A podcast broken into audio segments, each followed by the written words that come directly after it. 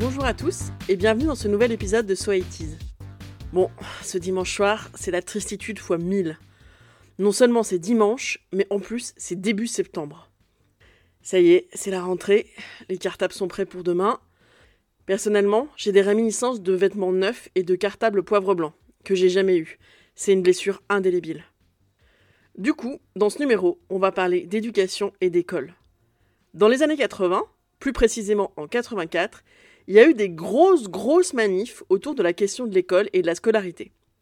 Bon, alors on oublie tout de suite les LBD et les Gilets jaunes. Les manifs dans les années 80, c'est pas la même.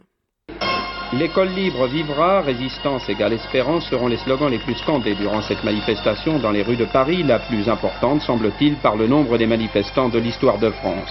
Nous espérons seulement avoir été entendus, déclareront les organisateurs après la dislocation sans incident du dernier défilé. Mais moins de deux heures après la fin de cette manifestation, des incidents sporadiques mais violents ont écarté au clavier latin entre quelques centaines de jeunes gens et les policiers. J'ai de pavés incendies, le calme ne reviendra que très tard dans la nuit. Comme vous avez pu l'entendre, on a un petit florilège de slogans comme Ça va rigolo, ça va riposter ou encore L'école libre, c'est la liberté. Donc, pourquoi la droite est dans la rue le 24 juin 1984 à Paris? Le problème, c'est la loi Savary, proposée par Alain Savary, ministre de l'Éducation depuis 1980.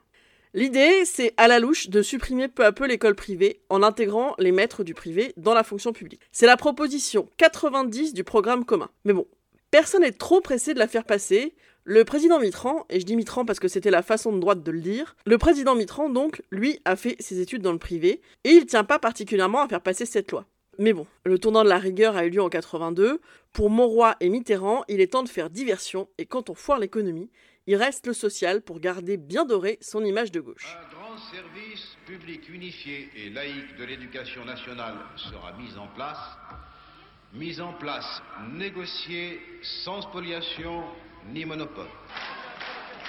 En annonçant le 15 mars 81 son intention de réunifier le système éducatif, le candidat à l'Élysée François Mitterrand se doutait-il qu'il ouvrait le dossier le plus sensible, sans doute le plus difficile du septennat la loi Savary vise à réduire les subventions des écoles confessionnelles.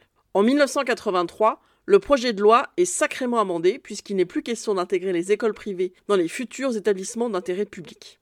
Donc, dans l'histoire, il y a deux groupes de protagonistes. Du côté du privé, Pierre Daniel, président d'une fédération de parents d'élèves de l'école libre, et le chanoine Paul Guiberto, secrétaire général de l'enseignement catholique, soutenu notamment par l'évêque de Paris de l'époque, le cardinal Jean-Marie Lustiger. Et du côté des laïcs, on retrouve Savary, qui a un profil de négociateur calme, discret, limite besogneux. Les pro-écoles libres mobilisent tout d'abord en région, en janvier à Bordeaux, un mois plus tard à Lyon, puis tout au long du printemps à Rennes, à Lille et à Versailles. Et bien sûr, le 24 juin. 2 millions de manifestants selon les organisateurs, 860 000 selon la préfecture de police. Au-delà de l'éternelle polémique des chiffres, l'enseignement catholique a incontestablement gagné hier son pari. De 9h du matin à 21h, une bonne partie de la capitale a effectivement été celle de l'enseignement privé. Il défile jusqu'à la Bastille. La mobilisation ne vient pas des partis, mais bien de la base, des parents d'élèves. Néanmoins, dans le cortège, on retrouve Simone Veil, Valérie Giscard d'Estaing, Jacques Chirac, Jean-Marie Le Pen et aussi Jacques Chaban-Delmas. C'est le festival des Loden et des carrières-messes. On n'avait plus vu ça depuis la manif de soutien à De Gaulle en 68. Pour les aficionados de Sardou, la manif est à l'origine de la chanson Les deux écoles qui sort en juin 84. D'ailleurs, il participe à la manif. N'a des tyrans et celui qui faisait du vieil Anatole France un suppôt de Satan parce qu'il était sans Dieu. J'ai fait les deux écoles et j'ai tout oublié. Cette manifestation est un vrai succès. Le gouvernement est obligé de reculer. Le 14 juillet, le projet de loi est retiré et le 17, Savary et Mauroy démissionnent.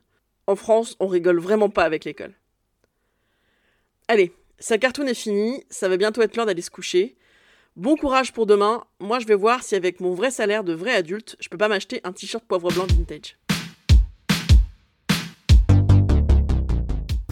Vous pouvez aider notre label Podcut en donnant sur notre Patreon et bien sûr en écoutant les autres productions du label. Par ailleurs, retenez votre 14 septembre, il est possible que le label fasse un live. Vous retrouverez plus d'infos sur le compte Twitter de Podcut. Valériane sera sur place pour enregistrer vos souvenirs des années 80. Je serai vous, je suivrai les comptes de Podcut demain, le lundi 2 septembre, mais je vous ai rien dit.